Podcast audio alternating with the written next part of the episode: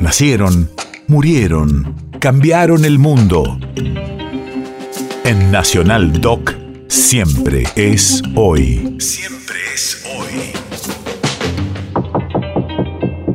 6 de mayo 1985.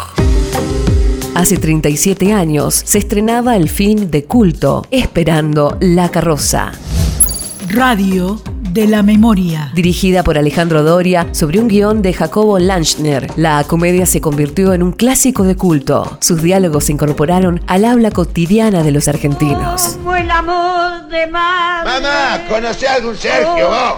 ¿Quién no conoce a algún Sergio? ¿E- ¿Eso era una mayonesa? Yo creí que... ¿Qué creí yo? No parecía una mayonesa, ¿Qué Susana. hizo con mi mayonesa? Plancito, sí. Ese boludo. Realmente, qué carácter horrible esa Pero si Emilia no tiene ni para comer. Por eso no voy a verlo. No puedo soportar que pase hambre. Lo que pasa es que me siento tan desgraciado. ¡Gato! ¿A mí? ¡Uh! La puta que los parió, maricones, ahora van a ver. Tranquilo, pacífico, sereno y de reconciliación nacional. Para que aprendan, hijos de puta. ¡Mamá! ¡Esa pelota de al lado! Yo te voy a oír. Menos mal que la charlatana de al lado me imitan todo. Yo hago puchero, ella hace puchero. Yo hago ravioles, ella hace ravioles. ¿Le habrá oído?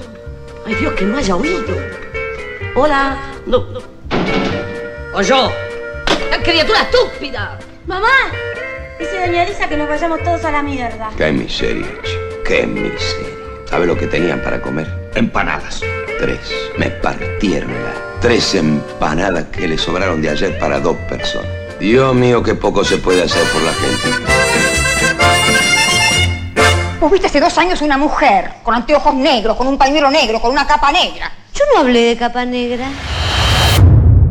País de efemérides.